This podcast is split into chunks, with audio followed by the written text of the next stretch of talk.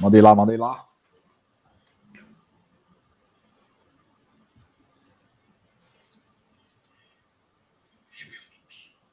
Deixa eu baixar aqui. Show de bola. Aí, olá, improváveis. Boa noite, improváveis de todo o Brasil. Que honra. Mais uma quarta-feira juntos. Boa noite, E aí, Eric. meu irmão? Boa noite. Como é que você tá por aí? Tudo certo? Bom demais. Ao vivo para todo o Brasil, para todo mundo. Instagram e YouTube. Escreva no chat de qual cidade você está falando. E aí, meu irmão, como é que você está? Meu irmão, muito, muito feliz, porque hoje é um dia especial. Hoje a gente vai falar sobre o produto mais caro do mundo. O produto mais caro do mundo. Que geralmente as pessoas vendem muito barato. Pesado, hein? Pesado, né? Então Será que quer... todo mundo tem consciência disso? Não sei, vamos descobrir. Vamos descobrir. Show de bola. Quero que você que está em casa agora nesse momento, primeiro, deixa seu like. Se você quer saber é, como multiplicar o seu tempo, como você deixar o seu tempo mais produtivo, compartilha, é, manda, né? Aperta aviãozinho aí, manda para pelo menos cinco amigos para que eles possam receber esse conteúdo também. Eu acho que a gente pode ajudar as pessoas de várias formas, de várias maneiras. E se você compartilhar um, um, um, um vídeo, um treinamento, alguma, alguma live que pode mudar a vida né, dessa pessoa, você já está ajudando. Eric, estou à sua disposição para a gente poder bater esse papo hoje. Como é que você quer começar essa, essa noite? Perfeito. Vitor, estão falando aqui no Insta que tá dando eco no áudio. Será que é no meu ou no seu? Deixa eu ver aqui. Vou baixar meu volume aqui. Perfeito.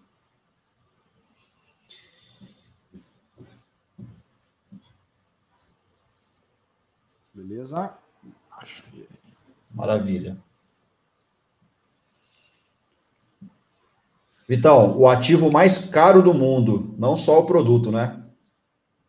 Algumas pessoas podem enxergar isso como um produto, outros enxergam como um ativo, né? Alguns enxergam como um passivo, outros enxergam como um ativo. Vamos começar de forma polêmica já? Exato. Qual, na, sua, na sua percepção, qual é, qual é a diferença entre uma pessoa que enxerga o tempo como um ativo e qual é a essa diferença entre quem enxerga o tempo como um ativo e quem enxerga o tempo como um produto? Qual que, na sua visão, assim, o que faz essas pessoas pensarem dessas duas formas diferentes? Bom, primeiro ponto, eu interpreto o valor tempo, para mim é um valor, para mim não é um produto. Para mim o valor tempo, ele representa a energia, ele representa a vida. E tempo é dinheiro? Sabendo... Tempo é dinheiro, Eric? Para mim, tempo é vida, né? Tempo é vida, e se você deixa. E se você desperdiça o tempo, porque, porque juntamente com o tempo é, é automaticamente a energia que você está tá desprendendo, desprendendo, concentrando, se você deixa isso passar, isso não tem retorno. Então, tudo que é desperdiçado de forma inconsciente, na verdade, é um prejuízo, né? É um prejuízo. Então, tem pessoas que interpretam o valor tempo como, como um produto comercializado, né? Para que seja trocado por, por uma renda, para que dê cobertura para suas necessidades básicas. E tem pessoas que aproveitam esse valor para multiplicar, ao invés de subtrair. Nós vamos conversar bastante a respeito disso hoje e promover várias reflexões aqui para todo mundo que está ao vivo, ao vivo. Legal. Como é que você visualiza o, o valor tempo? Tempo, tempo para mim, Eric, não não era assim, né? Eu acho que para quem está em casa, é, garantir que eu nem sempre pensei dessa forma. É, então, eu já desperdicei muito tempo da minha vida, já perdi muito tempo, já perdi muito dinheiro, já investi tempo é, em pessoas, já investi tempo em lugares, já investi tempo em coisas, né, em produtos físicos que, na verdade, só é, só estava fazendo aquilo para suprir algum vazio emocional que eu tinha, para suprir uma, uma vaidade, um, um, um ego, alguma coisa do tipo, mas que eu não tinha clareza. É, eu não sabia, na verdade, que eu estava, eu estava fazendo isso, né? Eu não tinha esse, esse autoconhecimento. Então, para mim, sempre, né? Eu sempre escutei que tempo era dinheiro, foi por isso que eu perguntei, ah, tempo é dinheiro, né? Pô, não deixa eu perder meu tempo, que tempo é dinheiro. E, eu, e hoje eu vejo isso, né? Que tempo, na verdade, é vida. Tempo é algo que você. Tempo não é dinheiro, porque dinheiro você recupera, tempo não se, se tempo é dinheiro, tempo daria para você recuperar. Então, tempo não é dinheiro, tempo é vida. E tempo passa e não volta. Então, hoje eu tenho uma percepção muito diferente do que eu tinha, do Vitor do passado, sobre tempo. Hoje, tempo para mim realmente é o que é o que eu mais tenho de precioso e é o que as pessoas é, deveriam entender, porque eu vejo num relacionamento é, o quanto a dedicação de tempo ela é tão importante para o outro perceber essa troca.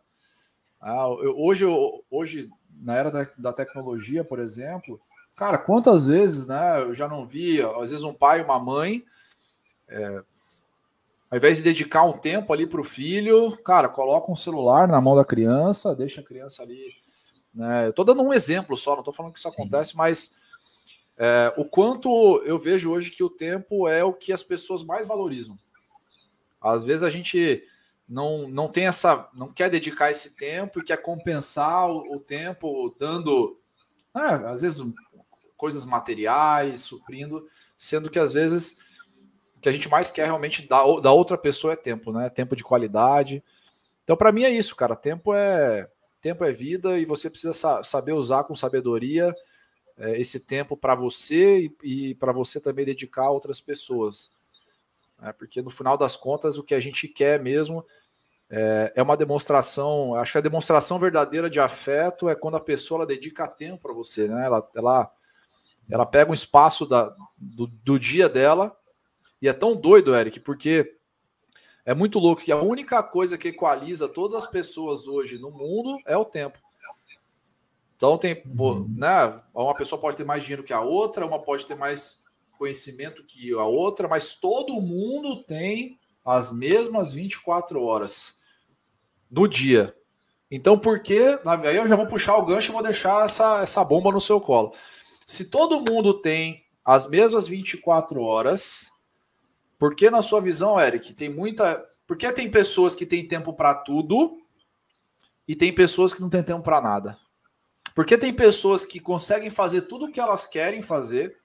Cara, elas têm tempo para família, têm tempo para cuidar da saúde, têm tempo para ler, têm tempo para trabalhar. E porque algumas, na verdade, a maioria das pessoas insistem em dizer que não tem tempo para nada. Qual é a sua visão? Primeiro ponto, eu acredito que o, nós seres humanos, por uma fase de até uma certa ignorância, nós não temos o entendimento que nós temos, nós somos seres de necessidades. E enquanto nós não temos a sabedoria de que existe a necessidade e também existe um desejo, muitas vezes a gente desperdiça tempo, que por consequência é energia e vida, muitas vezes para agradar e contribuir fora de hora. Então, nós temos a necessidade de variedade e, ao mesmo tempo, nós temos a necessidade de contribuir e agradar também. Então, a gente acaba se, se colocando em segundo plano sem perceber. Esse é um dos pontos, né? Existem N fatores que nos faz deixar passar quase uma vida, quase uma vida, E não somente deixar de conquistar aquilo que a gente deseja, mas principalmente deixar passar quase que uma vida não sabendo dizer não por incompetência. Quando eu digo não saber dizer não, é dizer sim para todo mundo e não para nós. Perfeito. Não somente deixar passar uma vida, não somente desperdiçar tempo e energia, mas viver uma vida principalmente sem realização.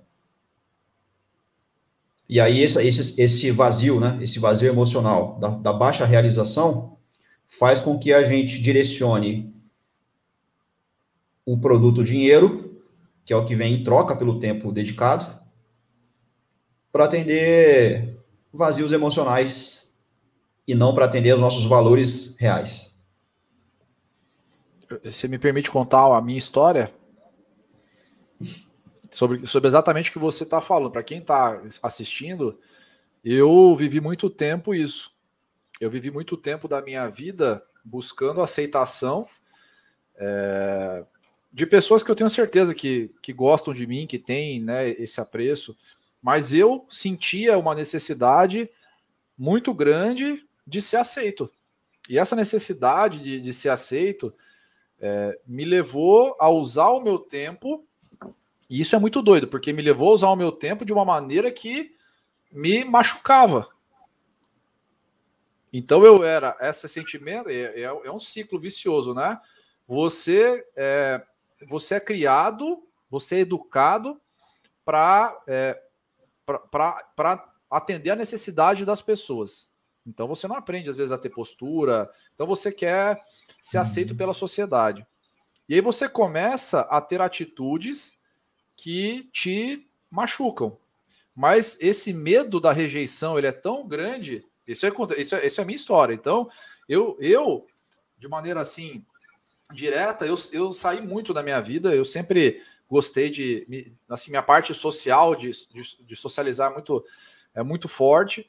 E só que num certo ponto eu estava fazendo isso em tanto exagero, né, de maneira tão exagerada, que isso começou a me machucar. O que era bom para mim, o que era o que eu gostava, começou a sentir, eu comecei a sentir dor e desprazer porque eu entrei nesse ciclo do medo da rejeição. Eu cheguei num ponto que eu sabia que eu precisava parar ou diminuir, mas eu não conseguia deixar de, de, de, de fazer isso porque eu tinha medo da rejeição. Então, essa necessidade de ser aceito pelos meus amigos e esse medo que, se a partir do momento que eu falasse não, eles parassem de falar comigo, eles parassem de me convidar, esse medo né, de não fazer parte mais, né? Hoje a gente consegue ver, eu vejo com clareza que todos nós a gente quer fazer parte de algo.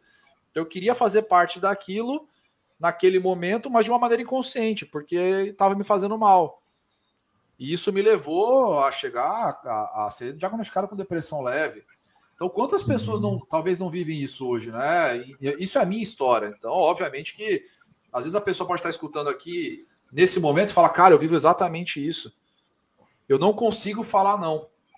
E esse fato de não conseguir falar não, associado ao medo da rejeição, à necessidade de ser aceito, faz com que a pessoa desperdice é, esse ativo precioso que é o tempo e o dinheiro dela, né? Com situações, coisas que, que ela poderia estar tá, é, economizando ou investindo em algo que trouxesse para ela um senso de realização. Então, para mim foi isso. Para mim foi bem difícil, cara. Foi, foi uma, foi, foi traumático, foi doloroso, foi sofrido, mas é, hoje eu vejo com clareza todo esse processo que eu tive que passar para parar de tentar ser aceito pelas pessoas e começar a ser aceito por mim mesmo. Eu começar a me aceitar, eu, eu entender que eu sou, eu sou o Vitor, eu, eu tenho esses valores, eu vou seguir a minha vida de acordo com os meus valores, não de acordo com sei lá, né, o que a sociedade me impôs ou que realmente eu, eu penso dessa forma. Viu feliz assim hoje, inclusive. Exato. Enquanto você não tem conhecimento dos seus valores, que são suas intenções reais, do porquê você faz o que você faz, Vitor, eu acredito que talvez seja esse o maior o maior motivo que faz que nos faz vender o nosso produto mais valioso por um preço muito baixo. talvez a, a falta de a falta de entendimento mesmo, a falta de sabedoria em relação a isso. É, é maravilhoso ouvir as pessoas bem-sucedidas falarem é, sobre propósito, sobre uma vida próspera, uma vida livre, uma vida com transbordo, com contribuição. Mas antes de viver essa, esse momento de é, viver pelo propósito, nós precisamos passar por um processo que pode demorar, que pode ser doloroso, né? passar por um processo para viver de propósito, né? para adquirir consciência das regras do jogo da vida. Né? Você você sempre teve clareza, Eric? Ou você, numa, no determinado momento da sua vida, você também passou por esse ciclo de é, desperdiçar o seu tempo e o seu dinheiro com situações. E se você passou por isso, como que você mudou? Eu acho que essa é a grande sacada de quem está aqui assistindo a gente, né? É, como que foi essa experiência para você, se caso você passou por isso? E o que uhum. fez você, qual foi aquele, sabe, aquele ponto de inflexão que fez o Eric se despertar e falar, cara, isso aqui que eu tô fazendo tá, tá errado. Eu não sei se a vida é, é, é será que a vida é isso?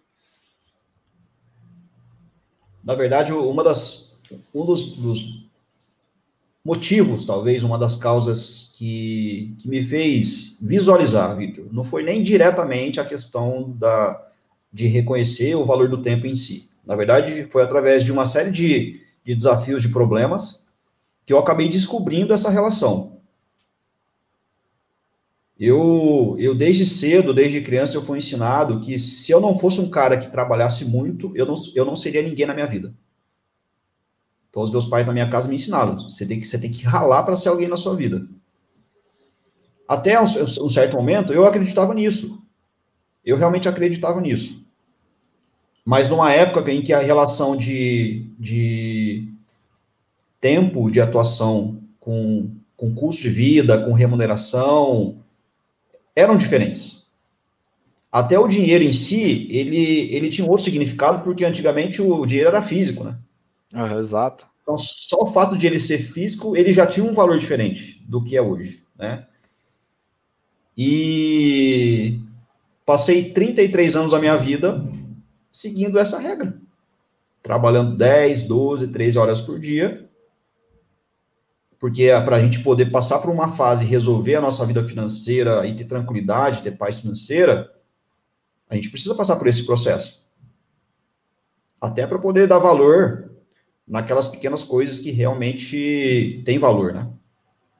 Se a gente não vive a experiência, e principalmente pela dor, ou pelo medo, com certeza nós não, não nos tornamos pessoas com essa sabedoria.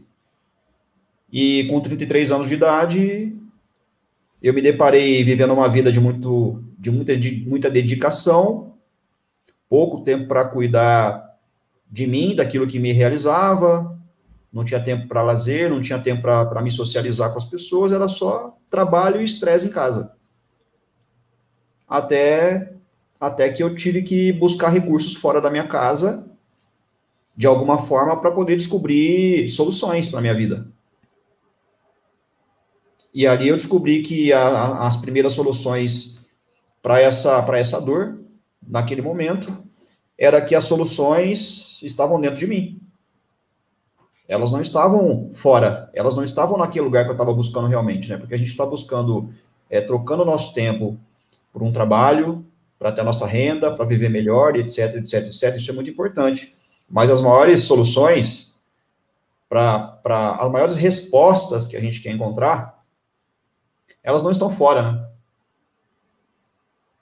E aí, quando a gente começa a, a, a se descobrir,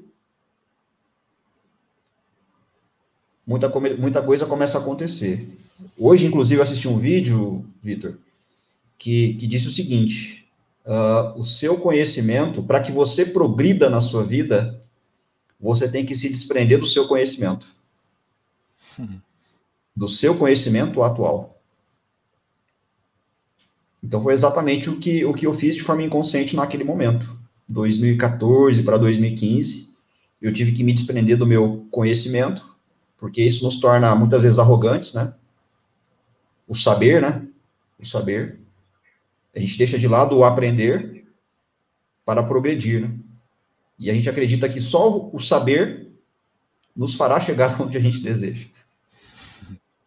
Uma vez escutei uma frase no trabalho é, é, que é, ignorância é você acreditar que o que você já sabe, que o que, que o que te levou até onde você chegou é o que vai levar você para o próximo nível. Então hoje eu, eu, tenho eu tenho clareza absoluta que o que me levou a, a chegar onde eu cheguei até hoje, eu individualmente, Vitor, com certeza, com certeza, tenho certeza absoluta de que não é o que vai me levar para o próximo nível. É, então, essa clareza e essa consciência plena, plena, consciência plena de que o que me trouxe até aqui não vai me levar para o próximo nível, me traz essa, essa clareza de falar, eu preciso eu preciso algo a mais agora, próximo nível. Então, uhum. essa, essa eu acho que essa é a primeira chave que, que quem está escutando precisa entender. O que vai te levar para o próximo nível é o que você não está fazendo. E aí você pode estar mais confuso do que antes, mas é exatamente isso. No meu caso, no meu caso, é, eu sabia que se eu continuasse só trocando o meu tempo por dinheiro da forma como eu estava fazendo, eu não ia conquistar o que eu queria. Eu queria o quê? Liberdade, eu queria ser livre. Eu queria poder é, ter o controle sobre o meu tempo. Eu não queria mais é, ir trabalhar por obrigação. Eu queria fazer algo para me sentir. Eu queria fazer algo porque eu queria fazer aquilo.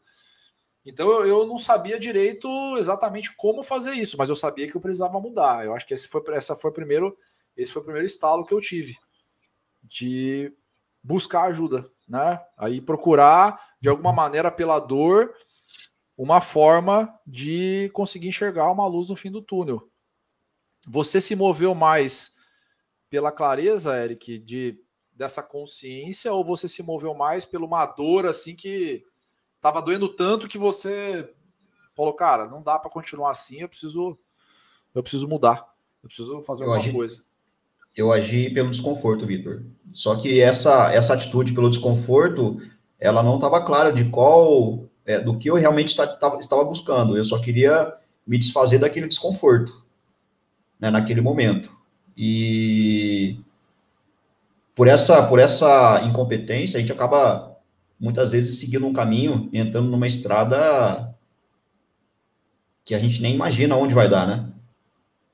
A gente acaba tomando decisões com a, com a boa intenção de acertar, de encontrar algo melhor, e, e muitas vezes a gente acaba batendo de frente com uma rua sem saída, né? Uma rua sem saída. A gente, possivelmente a gente acaba encontrando várias ruas sem saídas, muitas vezes por essa por essa arrogância, né, de achar que sabe tudo.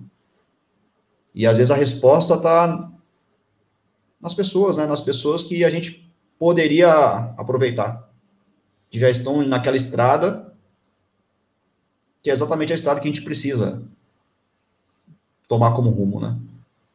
o que, o que fazer no momento de. Eu vou usar esse termo, mas o que fazer no momento de, de, de, de cegueira? No momento onde você.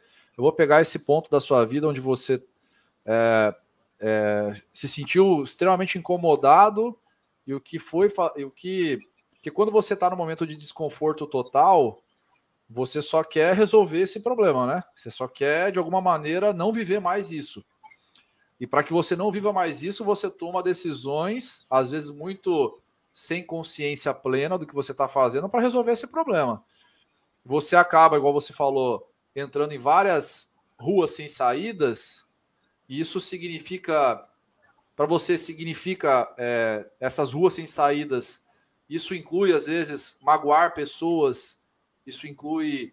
É, o que, que inclui? O que, que, o que significa para você é, entrar nessa rua sem saída quando você age pelo desconforto, quando você está cego e você precisa resolver o problema. O que, o que, que é isso pro Eric, assim? O que, que você viveu na prática?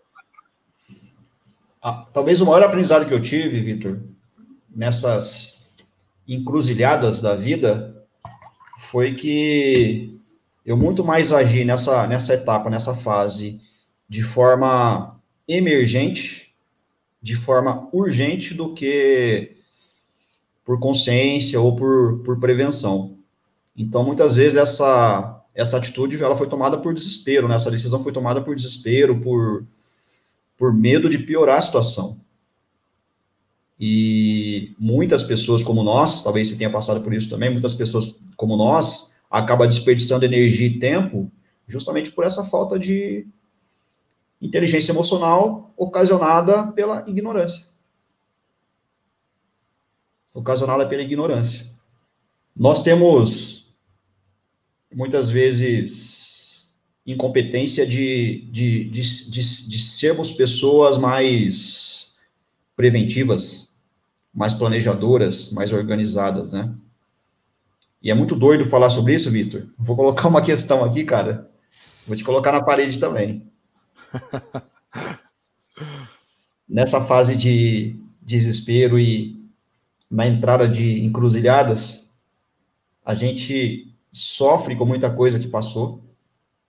A gente tem ansiedade pelo que vem. E a gente tem estresse pelo que está acontecendo.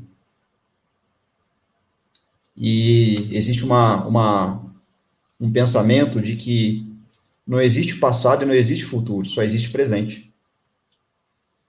Como que você vê isso?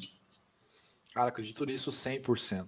100%. Eu já vivi com pessoas é, com excesso de futuro, já vivi com pessoas com excesso de passado, e eu já, já vivi nesses dois estados. Inclusive, eu tenho escrito na parede aqui no meu quarto que uma, uma das. Para mim, tem algumas definições de felicidade.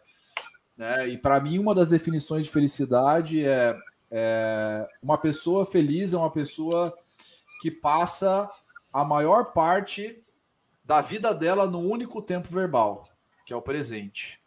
Aquela pessoa que consegue, de alguma forma, é, porque eu acredito nisso, que o que, o que é o passado, qual que é aquela pessoa, aquela pessoa que vive, às vezes, sabe, inconformada, ela, ela vive numa, numa, numa cena de, de negativismo, de negação. Às vezes é uma pessoa que ela vive muito o excesso do passado. Ela teve algum problema no passado e ela não conseguiu se desconectar emocionalmente do que aconteceu no passado. Ou seja, ela não ela não aceita, não aceitou, ela vive numa, numa, numa esfera assim de negação interna. Cara, não uhum. acredito que eu vivi isso, não aceito isso, isso corrói e ela não consegue se desconectar, se desvincular e ela vive o passado. Então eu já vivi muito isso, conheço várias pessoas, inclusive uhum. eu tenho em casa, né? É, é, foi difícil assim a convivência com meu pai porque aconteceram muitas coisas no passado que meu pai carregou a vida inteira né? E, e, eu consegui enxergar o quanto esse esse passado influenciava no presente dele.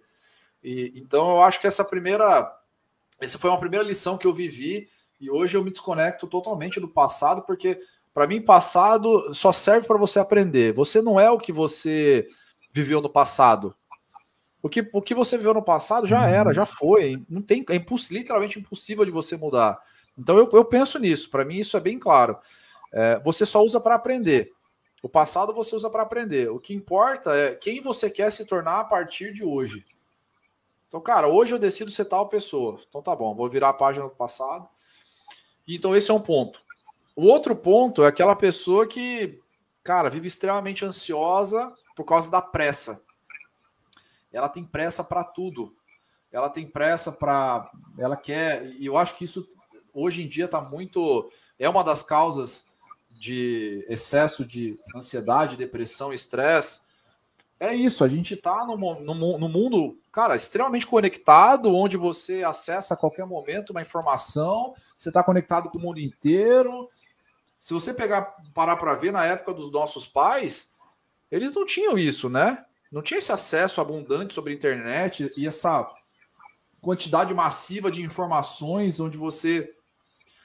Então as pessoas hoje elas é elas não conseguem vezes enxergar que existe um processo que, por mais que você tenha às vezes uma mentalidade para um determinado, é, sei lá, para prosperar, exige um tempo para que você consiga conquistar isso. Né? O, o, tempo ele é implacável, não tem como, não tem como você desrespeitar o, tempo.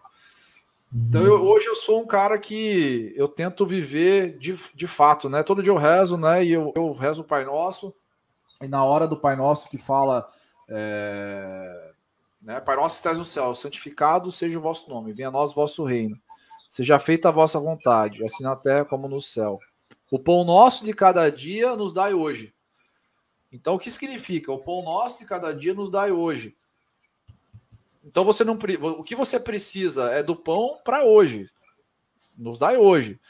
Então, eu sempre nessa hora eu lembro, cara, Vitor, viva hoje, que é o único, é, é a única coisa que você pode mudar é hoje. A decisão que você pode tomar de mudar uma coisa que você não vai é hoje, é agora. É a decisão agora.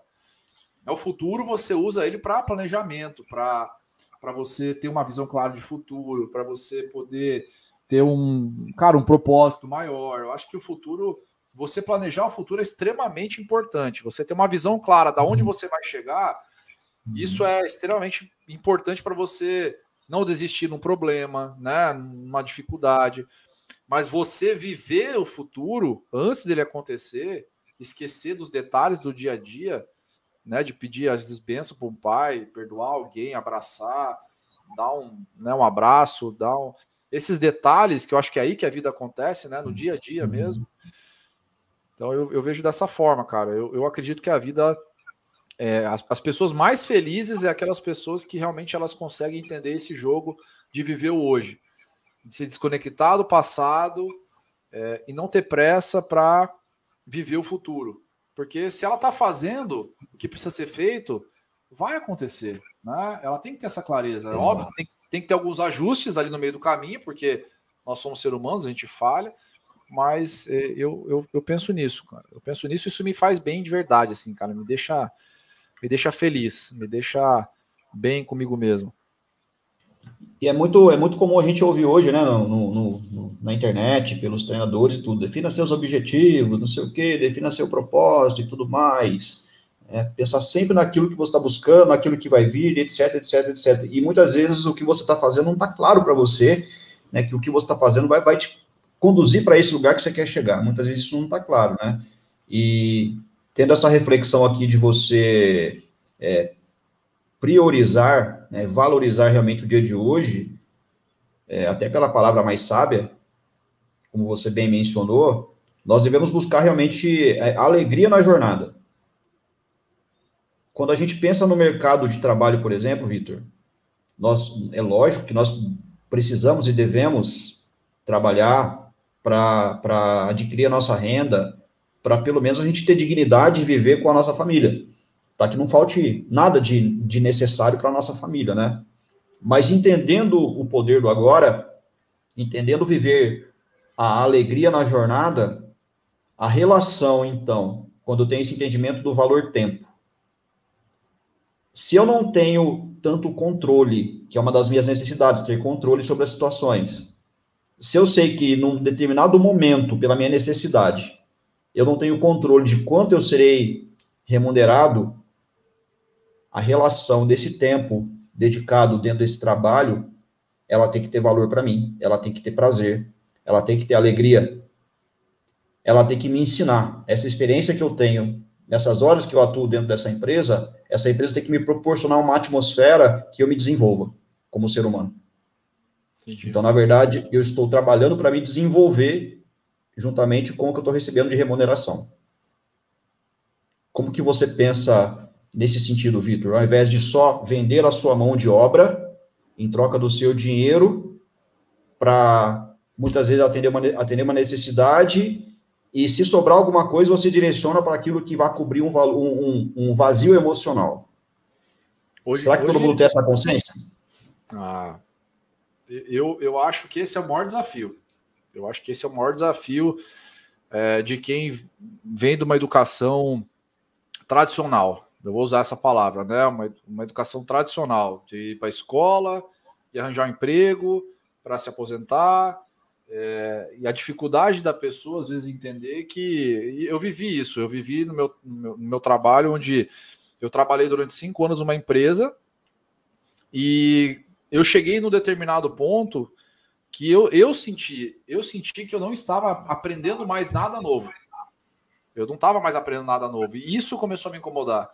Então, esse senso, é, essa sensação de, é, de, não, de não estar crescendo mais em relação ao meu conhecimento versus o tempo que eu estava trocando por um dinheiro fixo ali, isso me incomodou. E aí isso começou a me incomodar. Então, eu acredito que o trabalho, a troca do tempo pelo dinheiro, inicialmente, você como CLT ou como né, você trabalhando para alguém, é, vem muito ligado a conhecimento. Eu vou estar ali para conseguir me capacitar, para eu aprender, e o dinheiro que eu vou ganhar, é, basicamente, ele vai ficar em segundo, segundo plano. Quando eu entender que eu não estou mais é, evoluindo em relação ao conhecimento adquirido, eu vou ter que buscar uma outra, um outro lugar ou um novo empreendimento para que eu possa valorizar o meu tempo. Eu acho que a busca, Eric, é, é, é essa. A busca é constantemente hoje eu faço coisas que eu penso, cara, isso aqui que eu estou fazendo valoriza meu tempo a longo prazo. Isso aqui que eu estou fazendo vai fazer a minha a relação entre, óbvio, né? Às vezes a gente faz essa comparação de tempo e dinheiro. A longo prazo, o meu tempo ele vai valer mais. Ele vai valer mais. Eu quero eu quero ter essa consciência. E eu vou até falar uma frase aqui, eu queria que você queria que você me, uhum. falasse o que significa em relação ao tempo, né? O que significa para o Eric essa frase? Eu escutei essa frase do nosso amigo, né, do Flávio, e ele disse uma vez, eu, eu fiquei pensando nisso a, quando você não sabe a regra do jogo, você é a peça e não o jogador. Quando você não sabe a regra do jogo, você é a peça do tabuleiro e não o jogador. O que, que significa isso? Você acha que isso faz, faz sentido com, às vezes, o que a gente, a maioria das pessoas vive? Total, total. Eu entendo, Vitor, que uma das formas da gente ser manipulado é através do medo. E quando nós estamos numa fase de exaustão e sobrecarga lá de trás, nós somos pessoas, estamos pessoas vulneráveis. E se nós não temos essa consciência, naturalmente nós damos abertura para que outros, para que terceiros, controlem o nosso tempo por nós. E quando eu falo controle o nosso tempo, é controlar a nossa energia. Então, ao invés de direcionar a nossa energia para o lugar certo, a gente direciona a energia para multiplicar resultado de terceiros. Ao invés de multiplicar os nossos resultados, né? Outra, outro ponto muito importante é que hoje se fala muito em liberdade financeira, renda passiva, e etc, etc, etc. Quando eu entendo que eu devo ser responsável em valorizar mais o meu tempo, principalmente na minha relação, minha atuação no trabalho, se eu posso utilizar uma empresa como a minha fonte de aprendizagem, o meu conhecimento, ele gera juros compostos. Então, estou investindo o meu tempo. Para que daqui a um tempo, esse aprendizado na prática, logicamente que esse aprendizado na prática, ele pode ser potencializado quando eu assumo mais responsabilidade. Então, imagina o seguinte, Vitor. Imagina que você é o dono de uma empresa e eu estou passando por um processo seletivo com você. O primeiro ponto é, eu posso ter a mentalidade de um empregado, regime CLT, é aquele que delega a responsabilidade, aquele que terceiriza, aquele que não assume responsabilidade, aquele que não assume posição. Ou eu posso ter a consciência, Vitor, que mesmo eu sendo CLT, como remuneração, a minha mentalidade tem que ser de um empreendedor. Eu posso chegar para você e falar o seguinte, Vitor, pode passar por todo o processo seletivo. Vitor, posso te fazer uma pergunta? Você fala, pode. Me fala quais são os maiores problemas que você tem na sua empresa hoje. Deixa você falar. Você vai falar todos os seus problemas. Eu vou falar para você o seguinte, Vitor, qual que é o problema mais emergencial que você tem que resolver? É esse, esse, esse. Qual deles você consegue me passar algum conhecimento para eu fazer o impossível para te ajudar a resolver esse problema? Porque da minha parte, eu vou buscar o máximo de informação possível fora daqui para te ajudar a resolver esse problema. De qualquer forma, a gente está ajudando uma empresa a resolver um problema dela. A diferença é a postura, a diferença é a conduta. A diferença é eu, respeito, eu me respeitar e fazer você, dono dessa empresa, me respeitar. Mesmo que eu não esteja pronto e preparado, eu vou buscar preparo. Mesmo se você não conseguir me dar preparo, eu vou buscar. Eu tenho autorresponsabilidade. O empreendedor, a mentalidade empreendedora tem iniciativa, se vira, toma posição. E isso está tá diretamente relacionado, intimamente relacionado ao valor que eu dou para o meu tempo, para a minha vida, para a minha energia. Eu não estou brincando de viver. Como a gente está fazendo aqui agora, inclusive, né, Vitor? Isso aqui é um investimento de tempo. Claro. Isso aqui é. A gente está gerando juros compostos no nosso interior. Perfeito. Que nem, a, que nem a gente imagina os resultados que podem ser gerados daqui a alguns anos. E a gente não tem pressa. E a gente não tem pressa. Se alguém de vocês que estão nos acompanhando, se alguma informação, alguma mensagem, alguma palavra fizer sentido para nós, já foram os primeiros resultados. Faz sentido, Vitor? Total. Essa questão da conduta e da sua postura perante o seu tempo e a sua energia dedicada? O empreendimento, você ser um empreendedor e, e um, ou empregado, já não tem mais a ver com o CPF ou CNPJ. E eu entendi isso hoje, que você empreender não significa, ah, eu sou empregado. Não, ser empregado não é um, não é um. Não é identidade. Não é, é. Exatamente. Você pode sim ser CLT, pode ser empregado de alguma empresa e ser um empreendedor nato dentro daquela empresa. São os intras, né? Exato. Só que aí existe um grande desafio, né? Esse desafio maravilhoso que é a proatividade. Por isso que eu acho que existe muito desperdício de tempo hoje das pessoas. Porque, para mim, assim, empreendedor, quando eu falo empreendedor, proativo. Empre é, é, empregado, mentalidade, reativo. Empreendedor, ele vai lá e faz, ele tem atitude. Ele tem um problema, ele vai lá e resolve. Você não precisa ser dono de uma empresa para ter proatividade. Já o empregado, ele é reativo. Ele fica sentado esperando a demanda. E aí ele fica, ele, ele faz isso. No, esse é muito doido, porque ele faz isso no trabalho, ele faz isso em casa. É óbvio que ele faz isso com a vida dele. Ele espera ficar doente. Pro médico falar, ó, você tem que procurar uma academia, senão você vai morrer. Ô, oh, velho, puta merda, cara. Tô chega. Né, hoje a gente lidera uma rede de, de cross-training, então estamos usando esse exemplo. Porque quantas pessoas já não chegaram lá na, na academia? Cara, eu tô vindo aqui porque o meu médico mandou. Olha que doido o quanto o comportamento de empregado está enraizado em, todos os, em todas as áreas da vida da pessoa, não é só no trabalho. Ela só faz quando é mandada. Isso, para mim, é a mentalidade de empregado. Mentalidade de empregado é aquela pessoa reativa, que ela fica sentada esperando a vida passar, por isso ela perde tempo, até alguém, alguém ou a vida, a própria vida, chegar e dar uma bicuda né? Dá uma bicuda na bunda dela e fala, velho, ou você, ou você acorda, ou você vai morrer porque tá doente, você vai perder o emprego porque não faz, né?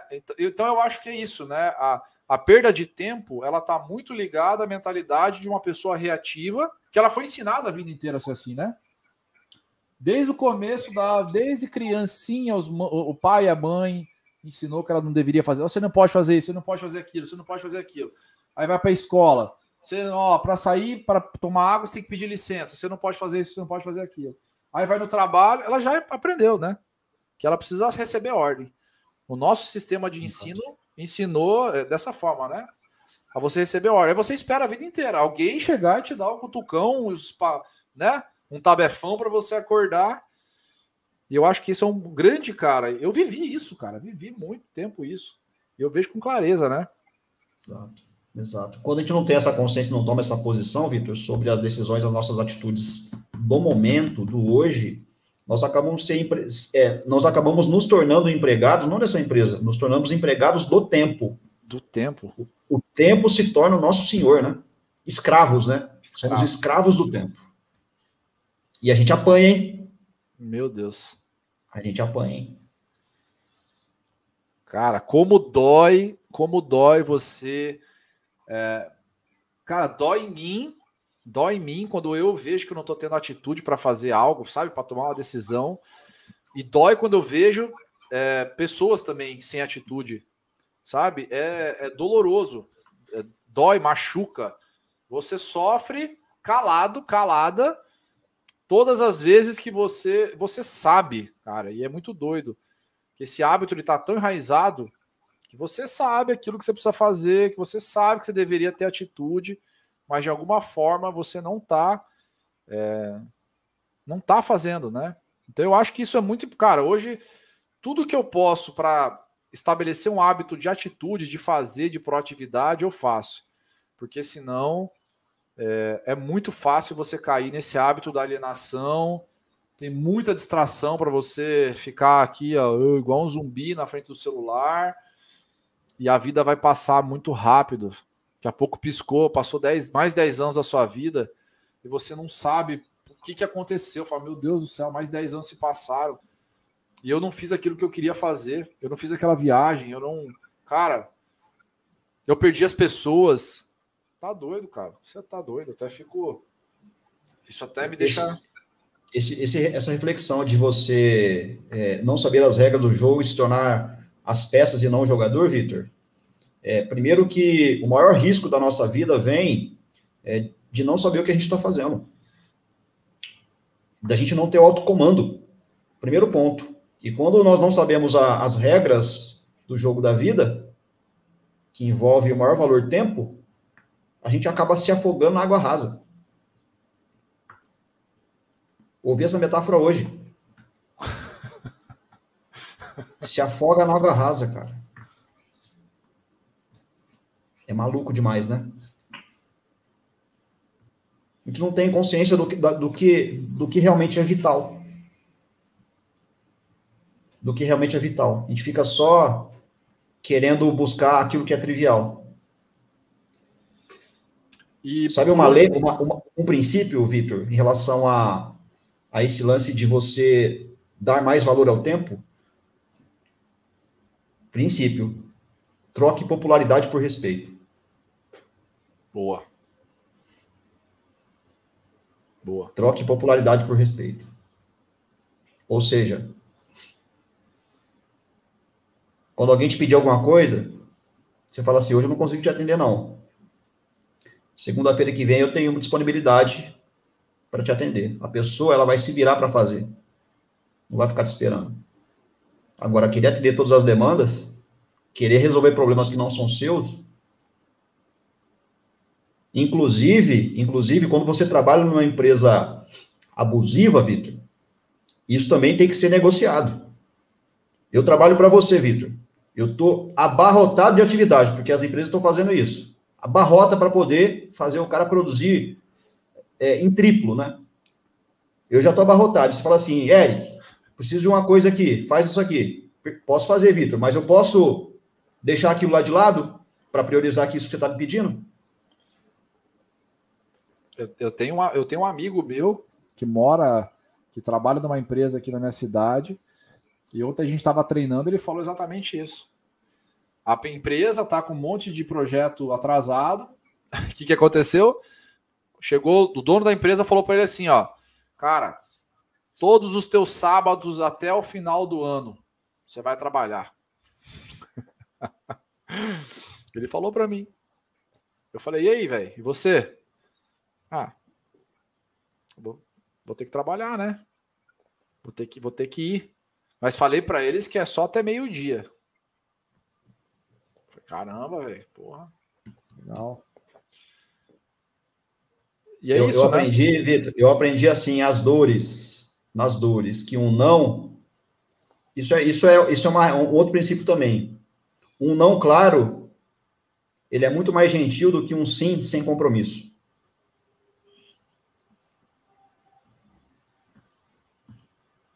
A gente, a gente fala muito sim vazio, né? De forma vazia. Uhum. E acaba se ter, perdendo. Tinha que ter mais cuidado, né? Ter mais cuidado para falar sim. Muitas vezes a gente tem dificuldade em dizer não pela pressão social, pela interpretação alheia, né? pela não aceitação. Talvez a gente tenha dificuldade em dizer não por acreditar que a gente pode ter tudo ao mesmo tempo, o tempo todo. E depois não dá conta dos compromissos que foram assumidos, que começa a acontecer. Estresse, ansiedade e uma série de sentimentos, emoções corrosivas, né? Nem fale. Posso ler um comentário aqui, Eric, da, do, do, do, ó, a Jennifer, olha só o que ela escreveu, cara. Eu estava estava no emprego que quando eu saí, o dono precisou colocar cinco, cinco pessoas para fazer tudo que eu fazia. O, o, quanto, o Jennifer, o quanto será que você não, não estava se sentindo sobrecarregado? O quanto você não estava se sentindo é, dessa forma, cansada, exausta. Eu falo, cara, a, o mercado tradicional, as empresas, não vou colocar todo mundo no mesmo balaio, mas a gente tem que entender a regra do jogo. A regra do jogo é, cara, eu, eu preciso resolver o meu problema. Meu problema, como CNPJ, eu tenho que fazer o negócio crescer, eu tenho que, cara, ter lucro. E, bicho, tem que entregar o resultado. Bem-vindo à selva, né? Bem-vindo à selva. E aí você, por isso, né? Por essa falta de, de autoconhecimento, de respeito é, interno, você permite. E é muito doido, sabe, Jennifer? Porque é, você estava no emprego. Então, provavelmente, se você não está mais, é porque de alguma maneira você não estava mais feliz. Só para você ter falado isso, dá para ver claramente que você estava super sobrecarregado. Só que é muito doido. E eu acredito piamente nisso.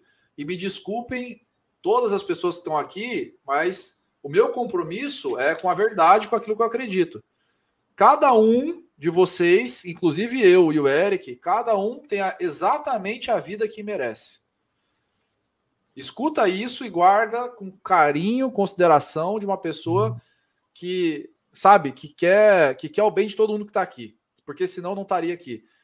Cada um tem exatamente a vida que merece. Se você vive hoje uma vida, cara, que você não está feliz, que no seu emprego estão montando em você, você merece isso porque você tem que ter autorresponsabilidade.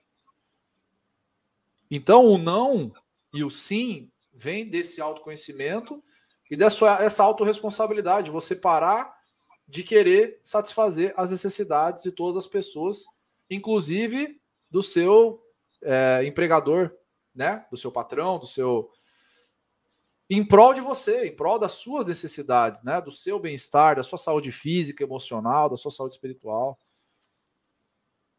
Mesmo que essa situação atual tenha, tenha, tenha sido ocasionada sem querer, né, Vitão? É, exatamente. Isso, isso não, isenta, não isenta a responsabilidade. Né? mas, eu não, é, mas, mas eu não sabia. Mas, mas é doido, cara. Por isso, que eu, por isso que eu falo. Você não sabia, agora sabe. Se você está aqui escutando, agora você sabe. No jogo da vida não existe não sabia, cara. É. No jogo da vida não existe não sabia, porque está tudo acessível hoje. Exato. Só precisa buscar os meios para descobrir. Exato. Eric, como que o Eric faz então hoje, depois de toda essa. Vamos deixar aqui agora nesse, nesse, nesse restinho. É, como é que o Eric faz hoje então para. A pergunta é: como que eu posso ser mais produtivo nessas mesmas 24 horas? Eu sou o Vitor, eu não tenho tempo para nada. Eu estou exausto, estou cansado, eu não cuido da minha saúde, eu não estou treinando, eu me sinto perdido, eu só acordo, vou trabalhar e volto e durmo. Eu estou nesse ciclo. E eu vejo que tem uma pessoa do meu lado, cara, que a pessoa faz tudo. Cara, ela tem tempo para tudo, tem tempo para família, tem tempo para. Ela tem 24 horas igual eu. Vou dizer que assim, essa pessoa é você, Eric, né? O que que porque eu sei, cara, acompanho você, você é um cara que assim é exemplo para mim em relação a tudo isso. Como que o Eric se organiza hoje para ser produtivo?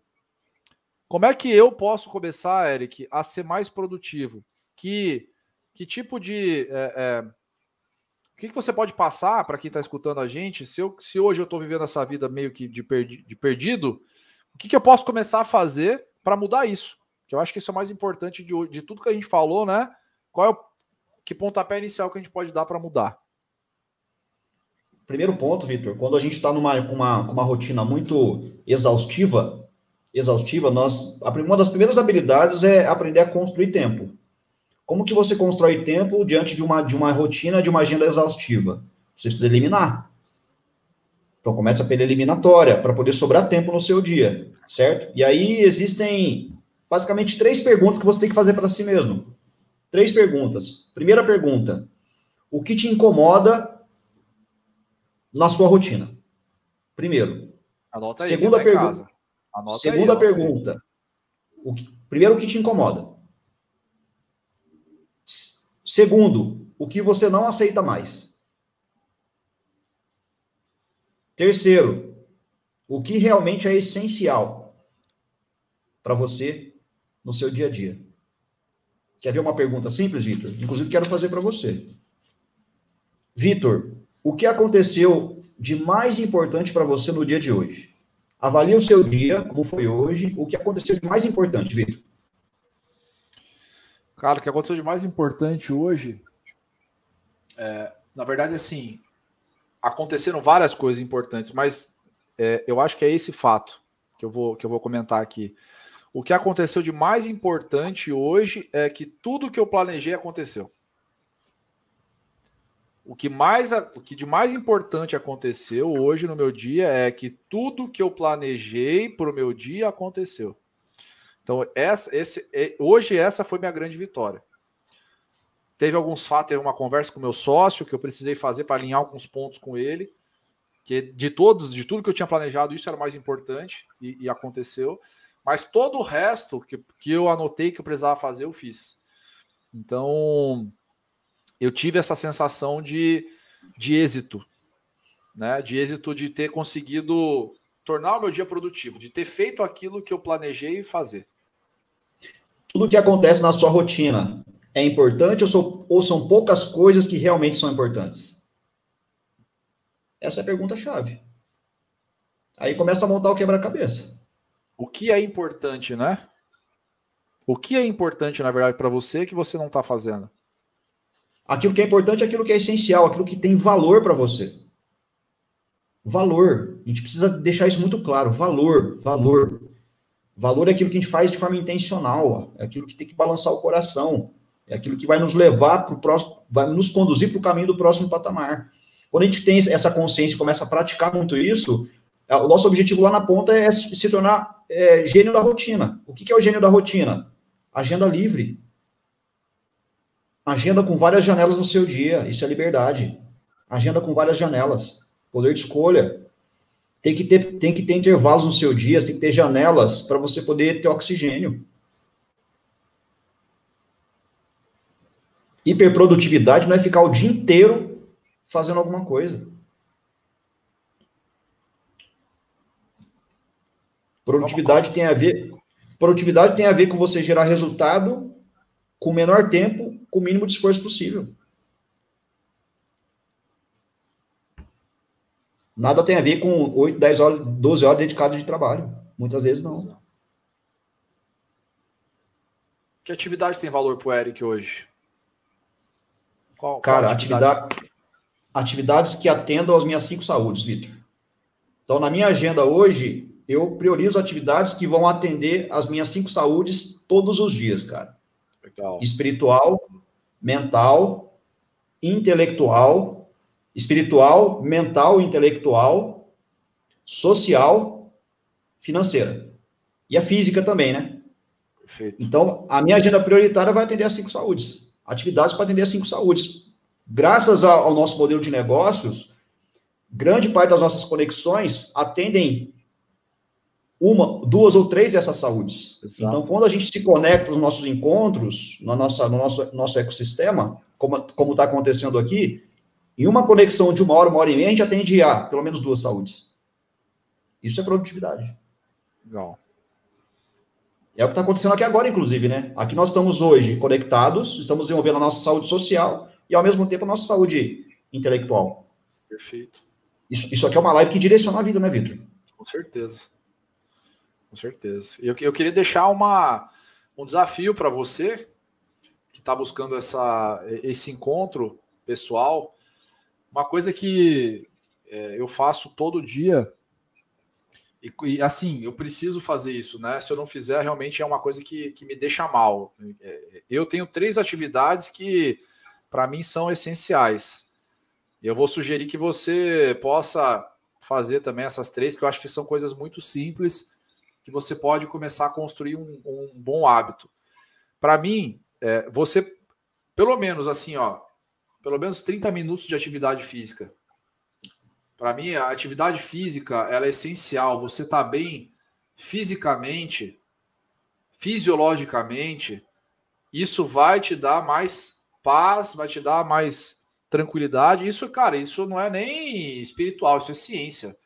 Tá? Se você não tiver um corpo saudável, a sua mente não vai funcionar direito, porque você vai se sentir exausto. A depressão que eu tive, eu, eu curei, né? Porque a depressão você acaba. Ah, você não cura, mas a depressão eu tratei ela com atividade física. 90% dela com atividade física. Inclusive foi o que me fez criar essa, essa rotina. Você precisa trabalhar a sua saúde é, mental também, intelectual. Então eu recomendo que você escolha um livro. Cara, escolhe um livro para você ler uma página por dia. Uma, uma, uma página só. Se abrir. Hoje, por exemplo, a minha meta diária são 10 páginas.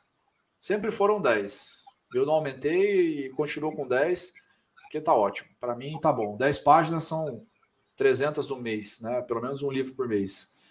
Então, isso também é importante, né? Você quebrar sua meta em, em, em mini metas. Então, você não tem o seu objetivo, não é ler um livro. O seu objetivo é você ler 10 páginas por dia, uma página, duas por dia. E por último, cara, uma, uma oração, sabe? Uma oração simples, algo que você se conecte com. Né, eu chamo, né? A gente chama de Deus, né, Eric? Eu, é, mas algo que você. Pode ser uma meditação, não precisa ser uma oração para Deus, pode ser uma meditação, pode ser alguma coisa que você desenvolva a sua fé, a sua. Sabe, esse lado um pouco mais espiritual mesmo. Então, hoje eu penso muito nisso. Eu preciso estar bem fisicamente, para eu poder ter é, energia para desenvolver o meu lado intelectual e mental. Então, fazer as minhas atividades do dia a dia, ter energia para isso.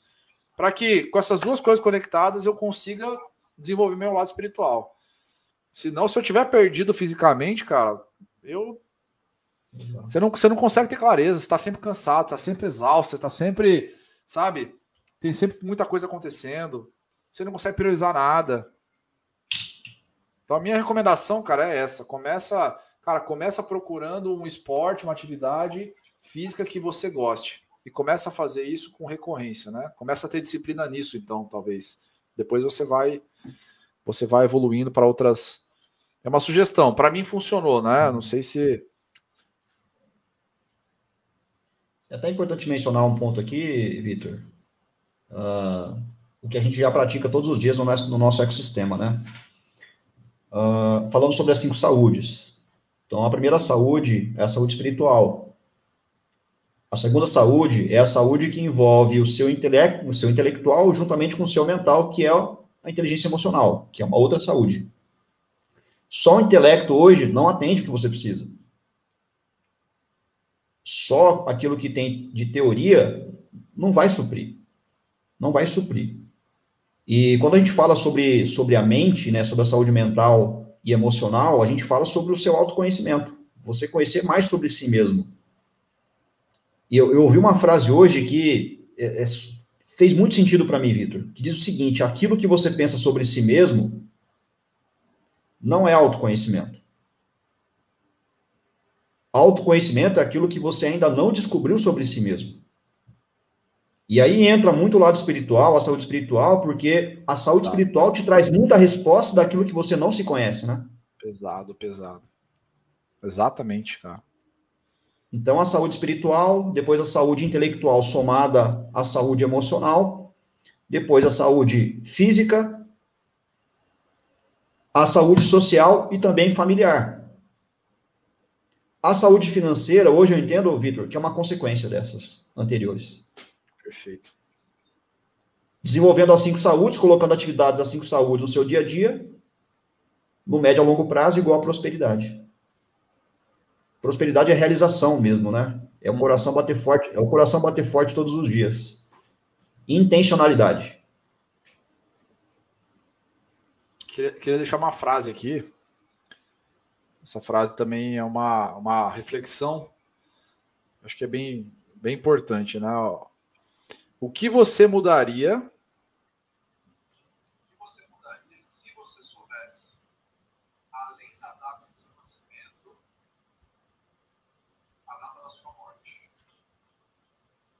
O que você mudaria se você soubesse, além da data do seu nascimento, a data da sua morte? É uma frase extremamente reflexiva, né?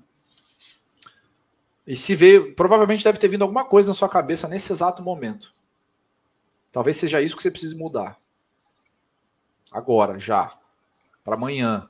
Para hoje ainda, se você puder. A questão, a questão, a questão do tempo, para mim, ela tem a ver exatamente nisso, sabe, Eric? Agora, nesse momento. O que veio na sua cabeça que você precisa mudar e que você vai mudar. Que você tomou a decisão agora já. Porque se você demorar, às vezes, mais de 10 segundos ali para decidir agir em relação a algo que você te, que te incomoda, que você sabe que você não quer mais e você não, não toma a decisão, é mais uma é mais aquele mais um, mais um hábito, né? Mais um fracasso temporário ali que você vai somar, isso vai se acumulando, vai se acumulando. Então as pessoas, as pessoas falam, né? Pô, Ai, sou. Nossa, se eu soubesse, se eu soubesse que eu vou morrer semana que vem, eu faria tudo diferente. Ai, velho, por que, que não faz então? Você não sabe quando é que você vai morrer? Eu sei de uma coisa, que eu vou morrer. Pode ser amanhã, depois de amanhã, daqui 5, daqui 10, daqui 20, daqui 40, 50, 60 anos. Mas eu tenho certeza, todos nós, a gente vai morrer. Isso tem que, não tem que ter medo disso. Isso é uma coisa natural. Inclusive, até uma reflexão que eu faço, né? Que a morte é algo que faz com que a gente queira prosperar. Porque imagina se você não morresse, se você fosse infinito. Seria um monte de gente procrastinador. Para que, que eu vou prosperar, velho? É, tenho uma eternidade para fazer isso. Para que, que eu vou fazer agora? Então foi uma, foi também foi uma coisa que quando eu, eu não, agora eu não lembro onde que eu vi isso, mas que assim Falei, cara, mudou totalmente a minha percepção sobre a questão da morte e tal, né? Eu até isso é uma, é uma fonte para você que está escutando, para você, às vezes, o, o, medo da morte é o medo que te controla também. Né? São vários medos que controlam você de você não fazer o que você precisa fazer para mudar. Um deles é o medo da morte, um dos maiores. Cara, entenda isso. A morte é algo natural. A morte é o que faz você querer mudar, que faz você querer prosperar, que faz você querer ter uma vida melhor. Pensa, se você vivesse para sempre, para que que você ia querer mudar de vida? Ah, velho, para que que eu vou mudar? Eu vou viver eternamente. A gente seria procrastinador com Faz sentido, mestre? Total, total sobre, sobre a questão dos valores, né, Vitor? É, faz uma reflexão, você que está assistindo aqui, acompanhando esse finalzinho, vai ficar gravado, inclusive, para você fazer, é, assistir novamente, né, tirar novas conclusões. O que realmente é significativo para você? Para você viver uma vida significativa no curto a médio prazo, começa agora, né, essa consciência. O que realmente é significativo para você? E começar a preencher a sua agenda com atividades que supram isso que realmente tem valor para você. Isso deve ser prioridade. Primeiro ponto. Existe, existe um, um, um pensamento que diz o seguinte: se você não tem um sim óbvio, automaticamente você não. Você, se você não tem um sim óbvio, automaticamente você tem um não óbvio. Vitor, comenta sobre um, um sim óbvio que você tem. Um sim óbvio que eu tenho. Cara, o sim óbvio que eu tenho é. Para mim é é liberdade, cara. Para mim, a, liber... a minha liberdade, para mim, é um sim óbvio. Ou seja, todas as minhas atitudes hoje, de maneira consciente, clara, elas me levam para aquilo que eu estou buscando, que é a minha liberdade. A entenda a liberdade exatamente nas, saúdes física, é, liberdade é, emocional, espiritual, Liberdade de se desprender de, de crenças, de julgamentos, sabe, de rótulo. Apesar de seguir regras, né? Tem leis que regem nosso.